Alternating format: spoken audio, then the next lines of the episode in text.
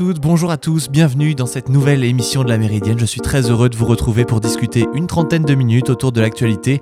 On se retrouve aujourd'hui avec un programme bien chargé. On va avoir d'abord une chronique tech, on va parler également du Covid-19, on va avoir ensemble la situation en Bosnie-Herzégovine qui se tend de jour en jour. En fin d'émission, nous aurons la première chronique de Selena qui nous parlera une fois toutes les deux semaines à partir de maintenant des inégalités hommes-femmes. Et avant d'aller au cœur de cette émission, on va faire ensemble le tour de l'actualité.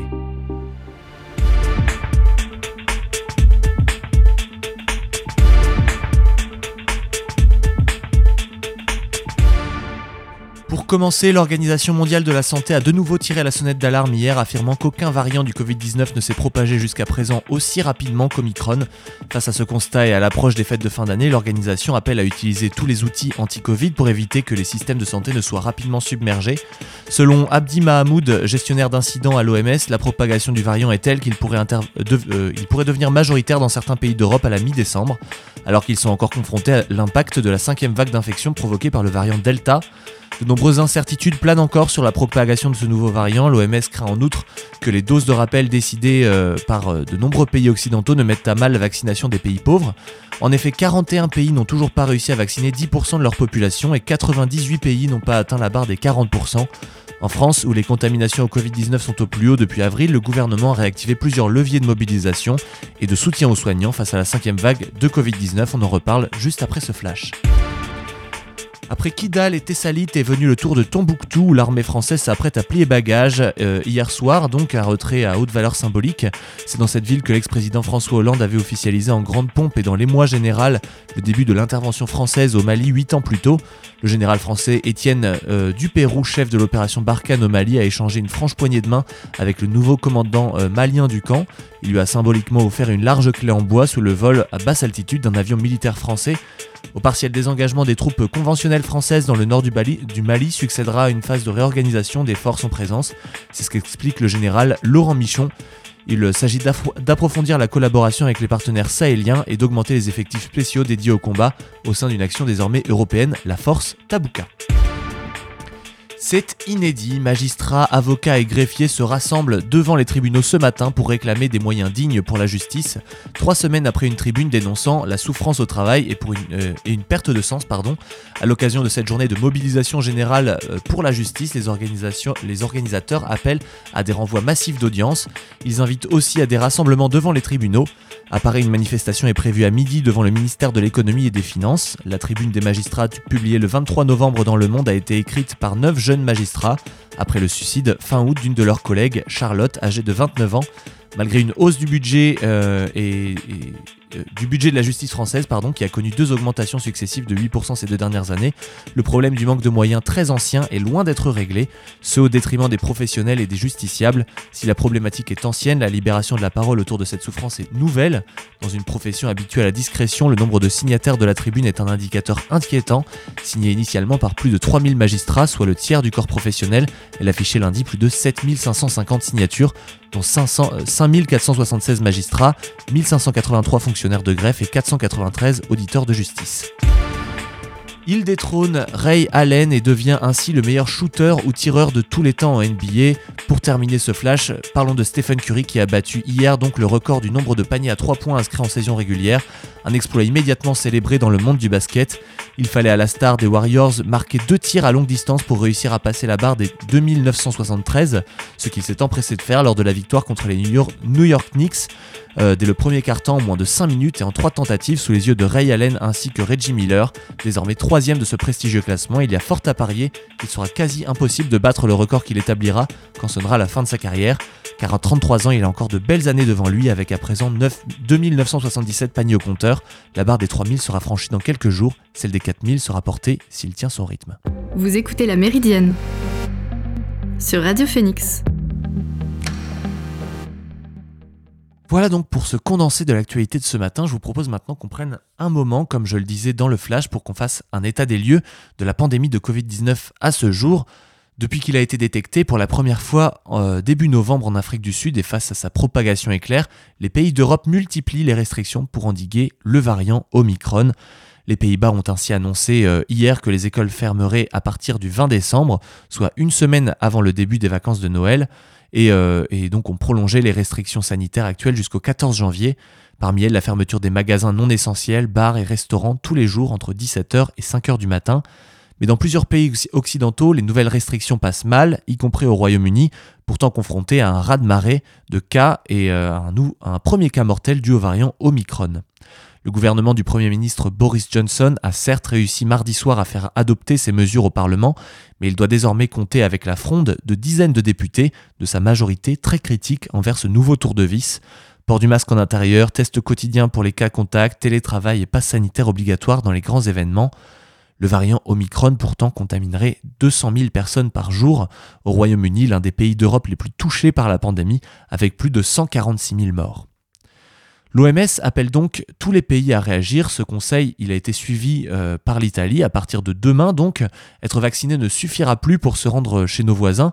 Même pour les Européens, il faudra donc faire un test antigénique de moins de 24 heures ou un test PCR 48 heures avant d'entrer sur le sol italien. Il s'agit du premier pays européen à prendre de telles mesures. D'ailleurs, euh, la ville de Berlin, la Grèce ou encore l'Espagne et la Hongrie débutent aujourd'hui donc des campagnes de vaccination contre le Covid-19 des enfants de moins de 12 ans une tranche d'âge parmi les plus exposées aux contaminations actuelles. La vaccination des 5-11 ans avec une version du vaccin Pfizer moins forte que celle destinée aux adultes est possible dans l'Union européenne depuis son autorisation par le régulateur du médicament le 25 novembre. L'Organisation mondiale de la santé observe que les catégories d'âge entre 5 et 14 ans sont actuellement les plus touchées par la pandémie, avec parfois des taux 2 à 3 fois plus élevés que dans le reste de la population. La Hongrie va elle aussi lancer sa campagne pour les 5-11 ans euh, aujourd'hui même d'ailleurs. En Grèce, plus de 20 000 parents ont pris rendez-vous pour faire vacciner leurs enfants également à partir d'aujourd'hui. L'Espagne, parmi les bons élèves de la vaccination en Europe, ouvre elle aussi la campagne d'injection aux 5-11 ans dans l'espoir de lutter contre la recrudescence des contaminations chez les jeunes et la, transmettre, et la transmission du virus en milieu familial. D'autres pays européens comme l'Italie, la Pologne, les Pays-Baltes ou encore la Slovaquie, la République tchèque, le Portugal ou encore la Suisse démarreront leur campagne dans les prochains jours. En France, seule la vaccination des enfants risquant de développer des formes graves a été approuvée, mais le gouvernement a dit envisager de l'élargir à tous les enfants sur la base du volontariat. Parlons un petit peu de l'Afrique maintenant, le continent où a été identifié pour la première fois le variant Omicron il y a plus d'un mois elle est confrontée à la plus forte accélération de l'épidémie de Covid-19 cette année. Le nombre de cas de contamination y a connu une hausse de 83% la semaine dernière, selon l'OMS, qui a précisé hier que le nombre de décès restait faible. L'augmentation du nombre de cas est liée aux variants Delta et Omicron, donc euh, c'est ce qu'a expliqué l'OMS également dans un communiqué, et le nombre de nouvelles contaminations en Afrique double actuellement tous les 5 jours, soit le rythme le plus soutenu à ce jour. Les faibles taux de vaccination sur le continent ont favorisé la propagation de variants comme Omicron, selon les experts de la santé. L'Afrique a du mal à obtenir des vaccins, notamment par manque de fonds, de personnel et d'équipement, et seuls 20 pays africains ont réussi à vacciner au moins 10% de leur population, selon l'OMS, et certains pays comme la République démocratique du Congo ou le Tchad ont vacciné même moins que 1% de leurs habitants, selon les données recueillies par Reuters. L'Afrique semble donc confrontée à la rapidité de la propagation du variant Omicron qui se répand beaucoup plus vite euh, dans le monde que les variants précédents.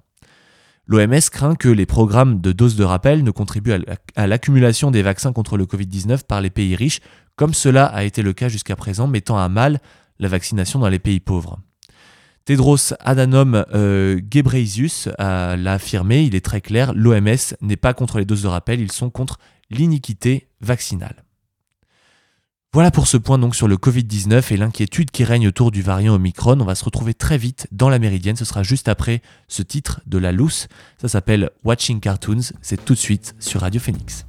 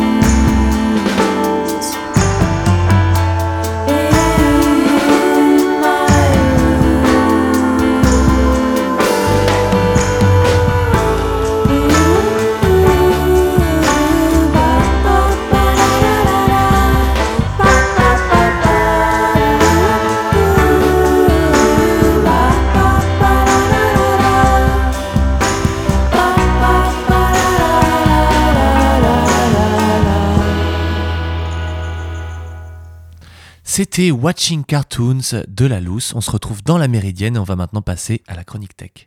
Vous écoutez la Méridienne sur Radio Phoenix.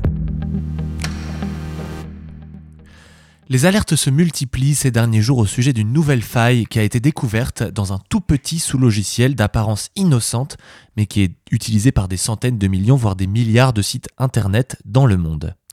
Même la Cyber Security and Infrastructure Security Agency, la CISA, donc, agence américaine de protection contre les menaces informatiques, en a fait une menace de rang 10, c'est-à-dire le niveau d'alerte maximal. Les alertes ont été émises presque dans toutes les agences nationales de sécurité informatique, y compris euh, l'ANSI en France. Le responsable de ce mouvement de panique mondiale s'appelle Log4j.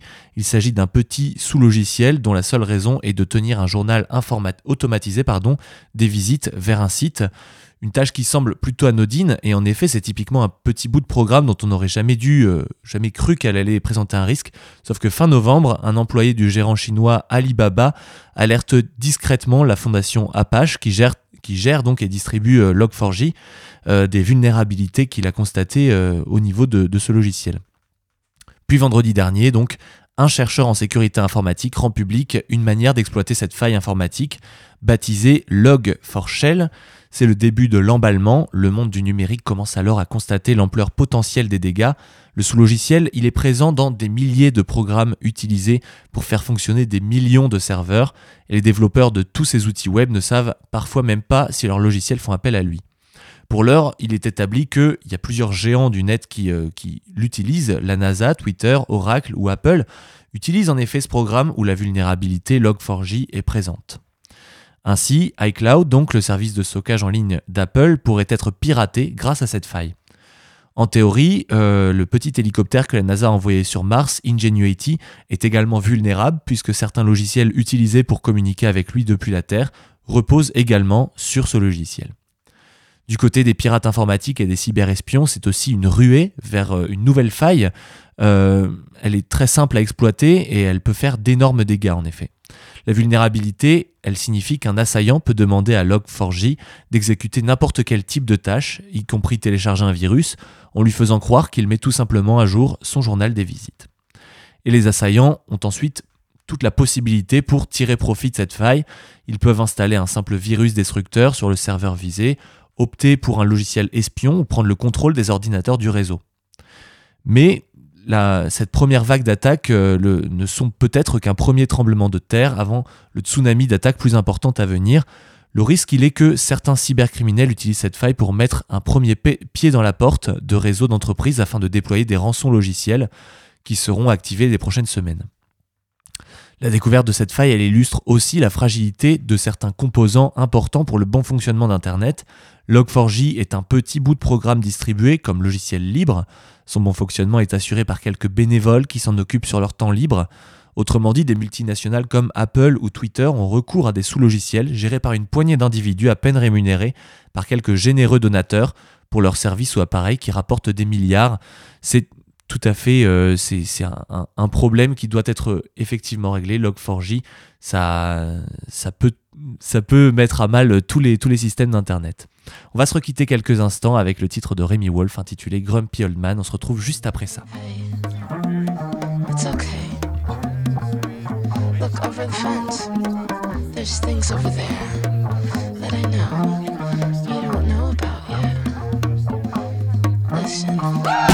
I'm so defensive, there are things over there that I do not know about. Yeah. I'm so defensive, I get caught up in the modern day, the fishing net that's pulling at my feet. I'm so defensive, I got bongos thumping in my chest, and something tells me they don't be for me. Ay, ay. And I'm so defensive,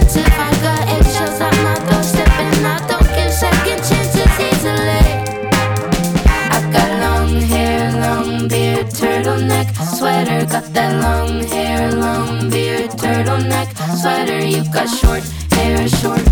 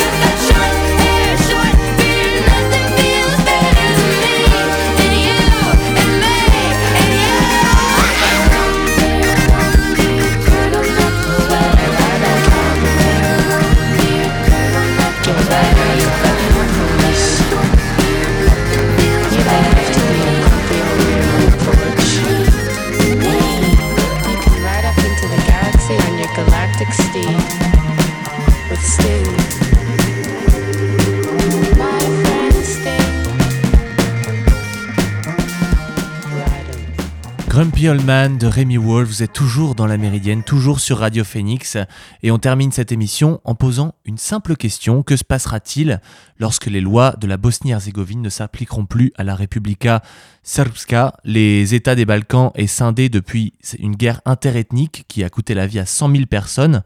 Euh, il y a deux entités qui se sont opposées, la Fédération croato-bosniaque et la Republika Srpska, dotées d'une grande autonomie.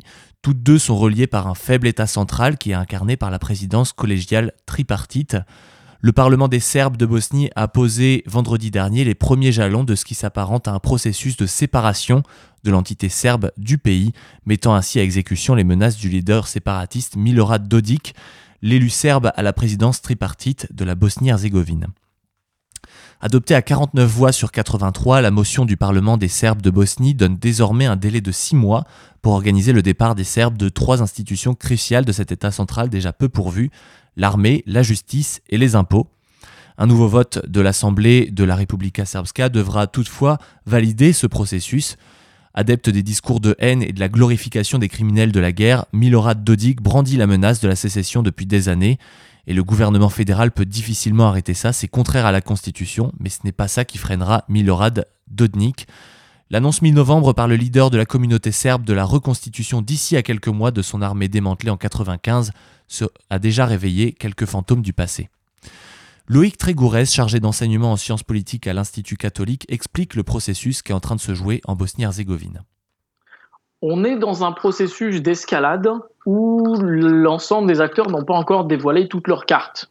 Parce que ce qui va intéresser Milorad Dodik, c'est peut-être que euh, avant d'en arriver là, les internationaux lui fassent un certain nombre de concessions sur des choses qu'il voudrait obtenir, sur des choses que euh, son complice croate euh, voudrait obtenir aussi. Et donc, euh, à court terme, on, se féliciterait en disant voilà, on a évité le pire. Euh, jusqu'à la prochaine crise, puisque ceci est une crise, il faut bien le rappeler, c'est une crise complètement euh, euh, artificielle qui est, qui est créée de toutes pièces. Il n'y a aucune a aucune volonté de, populaire derrière. Vous voyez pas les gens dans la rue pour réclamer ce genre de choses. C'est purement, c'est purement artificiel. Néanmoins, ça n'en reste pas moins très réel parce que cette fois-ci, il y a de la substance derrière, et cette fois-ci, on ne sent pas du côté des internationaux, du côté des Américains, des Européens, une, une volonté franche. Enfin, en tout cas, ils savent, ils savent pas par quel bout le prendre, parce que euh, ce que vient de dire la ministre allemande, c'est s'engager dans un processus d'escalade dans lequel on n'est pas sûr d'avoir de quoi faire pour tenir. Mais dans l'autre sens, si vous faites rien, ça veut dire qu'en face, on continue les étapes et on se revoit dans six mois. Et dans six mois, on aura voté des lois et après, on ne sait pas ce qui peut se produire. Si Milorad Dodik met effectivement ces menaces à exécution, les lois de la Bosnie-Herzégovine ne s'appliqueront plus en Republika Srpska. Or, il n'y a pas que les Serbes qui vivent dans l'entité, il n'y a pas que des Serbes, pardon, qui vivent dans l'entité serbe, puisqu'il y a des Bosniaques aussi, des musulmans de Bosnie, qui représentent plus de la moitié des 3,5 millions d'habitants du pays, qui sont aussi présents donc dans la petite République serbe et sont 1,2 million d'habitants. L'inquiétude, a grandi aussi du côté européen, puisque le nouveau gouvernement allemand a demandé lundi à l'Union européenne d'infliger des sanctions à Milorad Dodik. La situation dans les, Balkans occidentaux, elle est notamment à l'ordre du jour d'un sommet mercredi entre les dirigeants de l'Union européenne et ceux de plusieurs pays d'Europe de l'Est. Le seul X est que face à Milorad Dodik, l'Union européenne ne parle pas d'une seule voix. Les dirigeants hongrois et slovènes soutiennent ouvertement le leader séparatiste et la Croatie a des intérêts communs avec l'élu serbe. En effet, si la Bosnie-Herzégovine s'effondre, un rattachement des Croates de Bosnie à la Croatie ne peut être exclu.